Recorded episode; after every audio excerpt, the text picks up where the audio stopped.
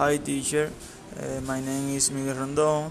This is the operating system vocabulary words.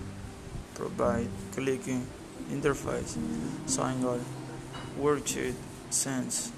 Multitasks. Interact. Assure. Loot. No mono user. Mainframe.